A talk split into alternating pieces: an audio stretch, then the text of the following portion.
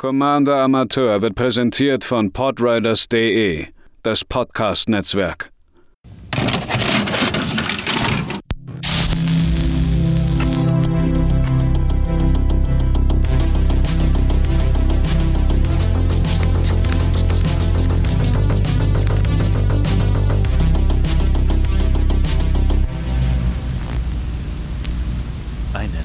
wunderschönen guten Tag, liebe Zuhörerinnen, hier beim neuen Budget Tech auf Commander Amateur. In erster Linie gebaut und vorgestellt von mir, Matze. Wir haben uns heute mit dem 51. Budget Deck äh, direkt in das aktuell neueste Set äh, Battle for Baldur's Gate begeben, denn der liebe Ed Nerdsflo hatte ja das Gewinnspiel auf Twitter gewonnen und dementsprechend habe ich gesagt, nun gut, wenn man schon so ein Gewinnspiel äh, gewinnt, dann kann man natürlich auch sich das, äh, dann bekommt man das Deck natürlich auch. Äh, ein Shoutout natürlich an die Discord-Helfer. In diesem Fall waren es vor allen Dingen Molini und Waldemar, die ordentlich Input geliefert haben, um das Deck ähm, ja nochmal deutlich runder zu gestalten, als es gerade am Anfang war. Ich hatte durchaus Probleme, das Ganze zusammen zu schmeißen. Dazu aber dann vielleicht gleich noch mehr. Unser Deck heute dreht sich um äh, die, äh, das, wie nennt man das eigentlich? Commander Background Pairing? Irgendwie so. Äh, von Lulu, Loyal Hollyphant und Agent of the Iron Throne. Lulu ist äh, für vier Mana ein Elefantenengel, beste Kombination. 3-2, fliegend und am Anfang unseres Endsteps, falls ein Permanent, den wir kontrollieren, das Spielfeld verlassen hat, in diesem Zug, packen wir einen 1-1-Card auf jede getappte Kreatur, die wir kontrollieren und enttappen sie. Und als Background spielen wir Agent of the Iron Throne. Das heißt, Lulu war ein, äh, ein, eine kriminelle oder ist bei uns eine kriminelle Waffendealerin. Für zwei farblose, ein schwarzes, eine legendäre Verzauberung und Commander-Kreaturen, die wir äh, besitzen haben, immer wenn ein Artefakt oder Kreatur, das wir kontrollieren, aus dem Spiel auf den Friedhof gelegt wird, verliert jede Gegnerin ein Leben. Pardon. Die Grundidee war eine Art in Anführungszeichen Revolt Tribal. Revolt, falls sich jemand nicht erinnert, ist eine äh, Funktion aus dem oder ein, eine Mechanik aus dem äh, guten alten, äh, ah, wie hießen die Plane? Jetzt fällt's mir Kaladesh. Aus dem Kaladesh-Block. Äh, um genau zu sein, glaube ich, war es nur ein Ether Revolt, äh, wenn ich mich nicht täusche.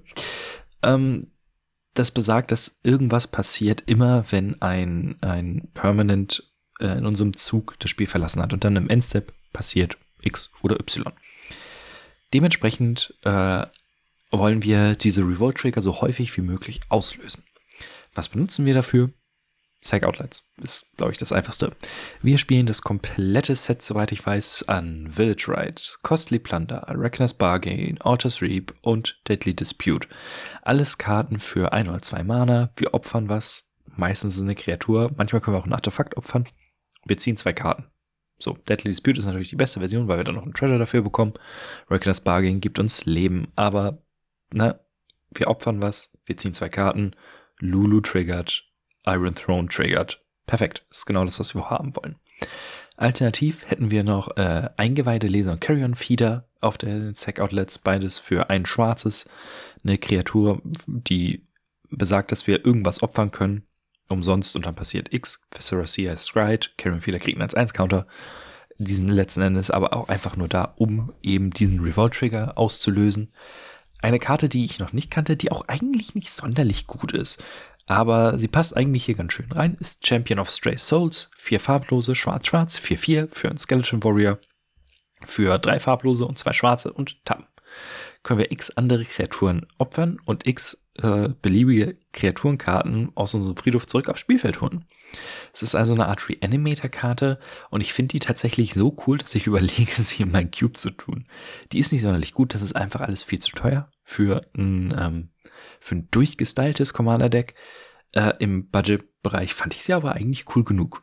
Und für sieben Mana, fünf farblose Schwarz-Schwarz, können wir sie, können wir den Champion aus dem Friedhof auf unsere Bibliothek oben drauflegen. Wir können, also es ist sehr schwer, das Viech irgendwie tot zu bekommen. Dann haben wir äh, die Karte, die ganz, ganz lange ist es auch immer noch eine meiner absoluten Lieblingskarten. Ich mag Revolt halt eben sehr, sehr gerne. Es ist Hidden Stockpile. Ein Weiß, ein Schwarz, für eine Verzauberung und hat halt Revolt am Anfang unseres Endsteps, falls ein Permanent, den wir kontrollieren, das Spiel verlassen hat, machen wir einen 1-1 farblosen Servo-Artefakt-Kreaturen-Token. Und für ein farbloses können wir eine Kreatur von Scry 1 machen. Ähm, das letzte ist jetzt nicht so spannend, aber dass wir tatsächlich in jedem unserer Züge noch ein Servo bekommen, das sollte man nicht unterschätzen. Das kann einem sehr viel, äh, sehr viel bringen, andauernd Sacrifice voller nachgedrückt zu bekommen. Dementsprechend ist natürlich aber auch die Frage, was sind die anderen Revolt oder Leaves the Battlefield Karten, die wir so spielen? Äh, wir haben natürlich alle Karten reingemacht, die hier aus Battle for Baldur's Gate mitarbeiten, zum Beispiel Minthara, Merciless Soul, zwei farblos, weiß, schwarz, 2-2. Ward X, wobei X gleich die Nummer von Experience Counters, äh, Countern sind, die wir haben am Anfang des Endsteps. Wenn ein Permanent das Spielfeld verlassen hat, kriegen wir einen Experience Counter. Super. Und Kreaturen, die wir kontrollieren, kriegen plus 1 plus 0 für jeden Experience Counter, den wir haben. Das sollte man nicht unterschätzen. Das äh, kann sehr schnell sehr krass werden. Und Minthara selbst ist, glaube ich, auch eine gute Wahl als Commanderin für dieses gesamte Deck. Wobei wir es noch ein bisschen mehr auf Lulu hingebaut haben, dazu aber gleich nochmal mehr. Aber Minthara ist super cool. Ich habe richtig Bock, theoretisch da auch noch was umzubauen. Hätte ich nicht äh, noch 10.000 andere Sachen, für die man Geld ausgeben muss.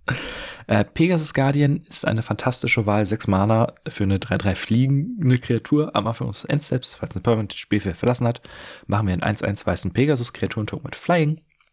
Auch hier wieder gibt uns extra Sacrifice Fodder oder, weil es echt niedlich ist, das Artwork, äh, ein 1-1 Flyer kann durchaus mit Minthara zum Beispiel sehr schnell sehr groß werden.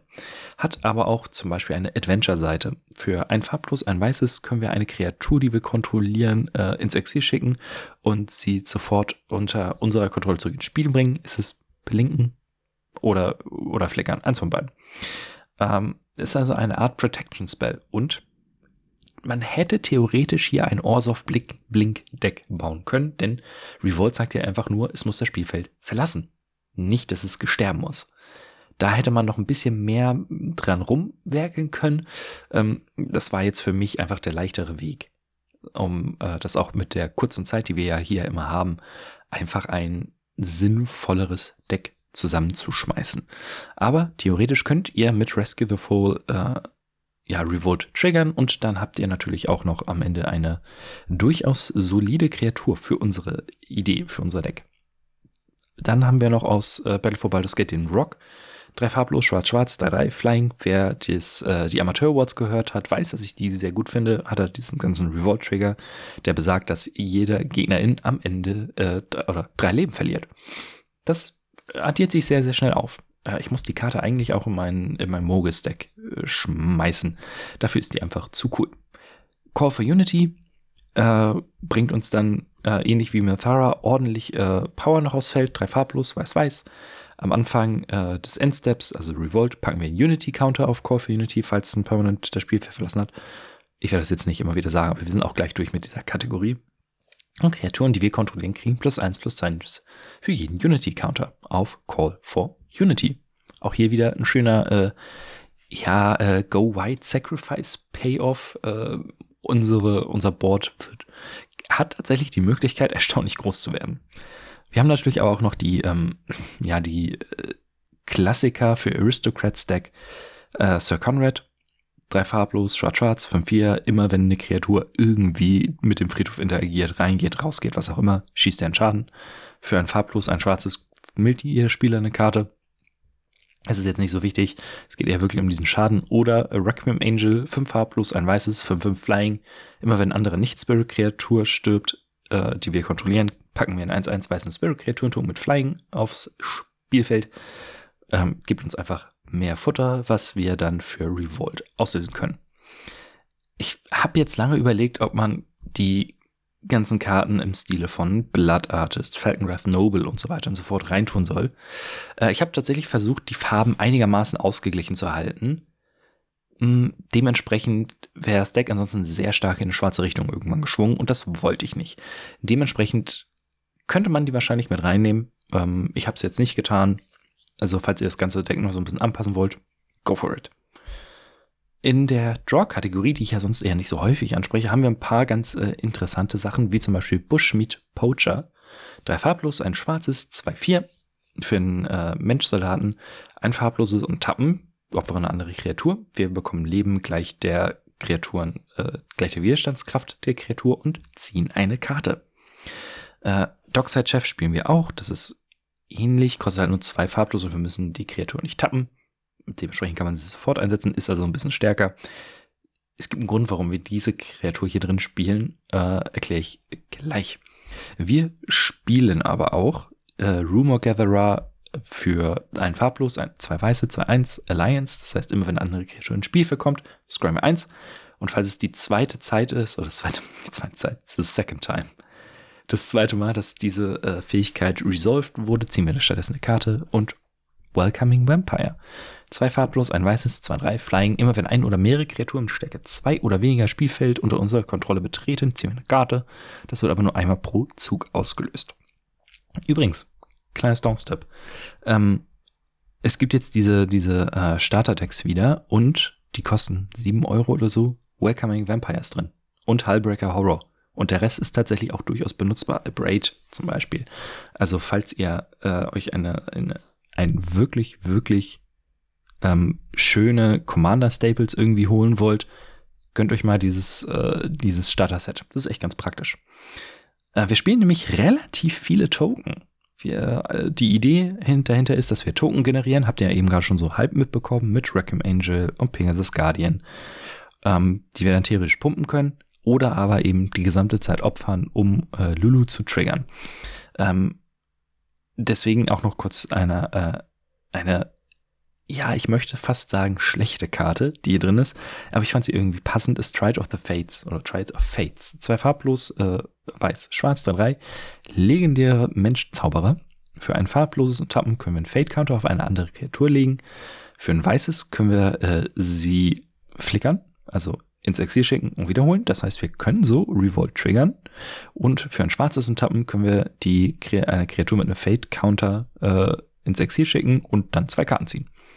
Das heißt, theoretisch können wir äh, Token benutzen, um Karten zu ziehen, oder wir können äh, Trade of Fates nutzen, um äh, Revolt einfach zu triggern und tatsächlich irgendwas mit einem Fate-Counter zu beschützen. Ist eigentlich ganz geil. Was haben wir denn so für Token-Generatoren? Castle Ardenvale zum Beispiel ist ein Land, kommt getappt rein, falls wir äh, keine Planes kontrollieren, macht ein weißes und für vier Mann und Tappen machen wir einen 1-1 weißen human Kreaturentoken. Äh, ich habe die Standard-Decks gehasst, die Castle Ardenvale als Wundcon gespielt haben. Äh, aber ne, es ist fünf Mana für einen Token, ist nicht die beste Rate, aber es ist in der, in der Landbasis. Es könnte tatsächlich eine, ein das erste Deck sein, bei dem ich mir denke, dass Nested Chambler was bringt. Ein schwarzes 1-1. Wenn er stirbt, machen wir X getappte 1-1 grüne Skull-Kreaturen-Token, wobei X gleich die Stärke des Nested Chambler ist. Theoretisch könnten wir ihn auf höher als 1-1 pushen. Dementsprechend sollte es möglich sein, hier ein paar äh, geile äh, Skull rauszuballern. Äh, Hidden Stockpile habe ich schon gesagt. Piper of the Swarm, ein farblos, ein schwarzes, 1-3 Rat, Ratten, die wir kontrollieren haben. Menace, für zwei können wir eine, schwarz, eine 1-1 schwarze Rattenkreaturen-Token äh, bauen und tappen brauchen wir, müssen wir den Piper dafür. Und für vier Mana und tappen und drei Ratten opfern, kriegen wir die Kontrolle einer Kreatur, die wir äh, haben wollen. Hm. Das wird eher selten vorkommen. Es ist eher, geht eher darum, für zwei Mana können wir uns immer wieder eine kleine Ratte machen. Dann eine der wohl schlechteren Rares, die es überhaupt so gibt, aber die hier erstaunlich gut reinpasst, ist äh, Triskelavis. Sieben Mana für ein Konstrukt 1-1 Flying, kommt mit 3-1-1-Counter rein und für ein farbloses und ein 1-1-Counter runternehmen, machen wir einen 1-1 farblosen Triskella White Artefakt-Kreaturen-Token mit Flying. Der hat, opfere diese Kreatur, sie fügt ein Ziel einen Schaden zu. Das bedeutet, dass wir mit drei Mana direkt drei äh, Möglichkeiten haben, äh, Revolt zu triggern, weil diese kleinen Viecher sich ja einfach selbst opfern. Und dann können wir Triskelavis äh, theoretisch noch irgendwo in, in, irgendwas anderes reinopfern. Und wir haben noch ein paar kleinere äh, ja, Recursion-Sachen wie den. Ja, ist okay, Sun Titan funktioniert hier jetzt nicht. Ähm, aber wie den Champion of Stray Souls, um das Viech wiederzuholen. Und dann machen wir den gesamten Spaß von vorne wieder. Ne, also ist gar nicht so schlecht in unserem Deck. Dann der MVP ist Jaja Ghoul of Nephalia. Ein farblos, ein schwarzes, 1-1, Mensch, Wizard. Am Anfang unseres Endsteps, falls wir keine Kreatur mit Decade kontrollieren, machen wir 2-2 schwarzen Zombie-Kreaturen-Token mit Decade. Und zur Erinnerung, Decade sagt, es kann nicht blocken und wenn sie angreift, wird sie am Ende des, äh, des Combat Steps geopfert. Das heißt, der Token, der eigentlich komplett egal ist, weil wir bekommen ihn ja eh wieder, triggert immer wieder Revolt. Das heißt, wir brauchen keine andere Sacrifice Outlets. Jadar sorgt alleine dafür, dass das Deck funktioniert. Und das ist super krass. Das ist richtig, richtig geil und stark. Und äh, eine Karte, die mich beim, bei der ich überlegt hatte, okay, packe ich sie rein? Ja, passt schon. Äh, und beim Goldfisch hat sie mich immer wieder sehr, sehr stark überrascht. Überrascht, ich kann nicht mehr reden. Ist äh, Battle Screech. Zwei Farblos, zwei Weiß. Äh, ist Hexerei. Wir machen zwei 1-1 weiße Burb-Kreaturentoken mit Flying und hat Flashback. Tappe drei ungetappte weiße Kreaturen, die wir kontrollieren. Denn wir wollen tatsächlich auch Lulus, ich sag mal, sekundäre Fähigkeit so gut wie es geht benutzen, dass wir unsere Kreaturen enttappen können und sie 1-1-Counter bekommen. Dementsprechend spielen wir relativ viele Mana-Dogs wie Plague Mir oder Ornithopter of Paradise. Ähm, wir spielen relativ wenig klassischen Ramp, also mit, äh, mit Rocks, sondern es sind in erster Linie Mana-Dogs die wir dann, wenn wir Revolt Trigger enttappen können, die stärker werden und uns dann theoretisch immer mehr Mana, also weiter Mana geben oder auch irgendwann selbst zuhauen können. Das wäre eigentlich das Coole daran. Und dann haben wir noch ein paar, äh, ja, ein paar Convoke-Karten. Return to the Ranks für zwei Weiße und X. Und Hexerei hat Convoke, das heißt, wir können Kreaturen tappen, um äh, die Karte zu casten. Und jede Kreatur, die wir dafür tappen, äh, für ein farbloses Mana. Und das bedeutet, dass ähm, wir x Kreaturenkarten mit äh, Mana Value 2 oder weniger aus unserem Friedhof zurück aufs Spielfeld holen können. Ähm, knapp die Hälfte der Kreaturen, die wir kontrollieren, die wir spielen, haben Mana Value 2 oder weniger. Dementsprechend einfach sehr, sehr gut. Äh, Endless Obedience, vier farblos, schwarz-schwarz, Convoke, eine, wir packen eine Kreaturenkarte aus einem Friedhof aufs Spielfeld unter unserer Kontrolle. Super. Triplicate Spirits, vier farblos, weiß, weiß, äh, Convoke. Wir machen drei 1-1 weiße Spirit-Kreaturen-Token mit Flying und dann eine Karte, die eigentlich alles, was dieses Deck machen möchte, äh, zusammenfasst, ist der Feaster of Fools. Vier farblos, schwarz-schwarz. Äh, für einen 3-3 Dämon hat Convoke, das heißt, wir können die Kreaturen tappen. Ähm, Flying und Devour 2. Das heißt, wir können eine beliebige Anzahl an Kreaturen opfern, wenn die äh, wenn der Fiester ins Spiel kommt und er kommt mit doppelt so vielen 1-1-Marken rein, wie wir geopfert haben. Ich habe übrigens bei Convoke eben gerade einen kleinen Fehler gemacht. Ähm, wir, äh, wir können die Kreaturen für ein farbloses tappen oder für eine Farbe, die sie haben. Das heißt, wir können eine weiße Kreatur für ein weißes Mana tappen, etc. pp. Und das ist am Ende das Deck. Ähm, ich hatte am Anfang durchaus Probleme ein bisschen und dann kam im Discord das auf, dass wir noch mal ein paar mehr ähm, selbstopfernde Artefakte spielen sollen. So bin ich auch auf Triskelavos gekommen und habe noch geguckt, okay, Wayfarer's Bauble ist Gott sei Dank im Preis krass runtergegangen und insgesamt spielt sich das Deck jetzt sehr rund. Es macht sehr viel Spaß, man kommt erstaunlich schnell durchs Deck und triggert Lulu und auch äh, das, äh, das Agent of the Iron Throne erstaunlich häufig. Und das für einen ganz guten Preis, möchte ich meinen, für 23,10 Euro. Ähm, mit Versand sind wir dann irgendwo bei 34,50 Euro. Die teuerste Karte ist immer noch der Welcoming Vampire für 3,70. Der geht aber vielleicht noch runter. Castle Ardenvale und Jet Lee's Dispute kosten beide jeweils 1,70 Euro. Aber insgesamt ähm, sind wir erstaunlich günstig dabei weggekommen. Finde ich am Ende. Äh, für das nächste Mal hat äh, mich ein Hörer auf Instagram angeschrieben mit einem in Anführungszeichen besonderen Wunsch. Denn ähm, er ja, wollte zwei äh, Commander sich bauen, hat aber nicht so richtig eine Idee, wie, beziehungsweise ähm, hat er mich gefragt, ob ich nicht äh, mit einem anders gesteckten Budget als sonst da mal äh, mitarbeiten kann. Dementsprechend gibt es beim nächsten Mal ein, in Anführungszeichen, Budget-Deck.